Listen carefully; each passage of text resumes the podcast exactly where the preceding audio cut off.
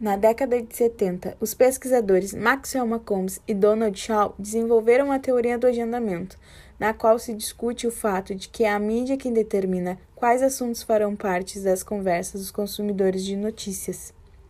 Mais resumidamente, essa teoria nos diz que as notícias são como são porque os veículos de comunicação nos dizem como pensar e o que pensar sobre esses fatos noticiados, que passaram de ser somente uma informação para um assunto mais comentado no momento, fazendo com que qualquer programa de televisão, jornal, rádios ou revistas comentarem sobre um assunto.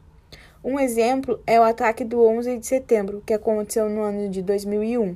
Dois aviões atingiram os edifícios idênticos localizados no, em Nova York. Assim, pessoas que trabalhavam ou até mesmo quem circulava por fora foram vítimas desse atentado.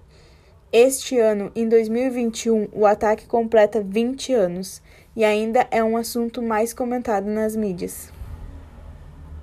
Essa teoria começou a ser estudada na década de 60, mas realmente criada e nomeada de espiral do silêncio pela filósofa e política alemã Elisabeth Noel Neumann em 1972 com o objetivo de explicar a razão pela qual muitas pessoas permanecem em silêncio ao pensarem que suas opiniões em uma roda de assuntos são minorias. Ou seja, o que podemos entender sobre a teoria do espiral do silêncio é que as pessoas têm medo de serem rejeitadas por um determinado grupo, por isso muitas vezes permanecem em silêncio acabam analisando o comportamento dos demais somente para ver quem é aceito pela maioria, e a pessoa que expõe a sua opinião tem mais chances de ser isolada.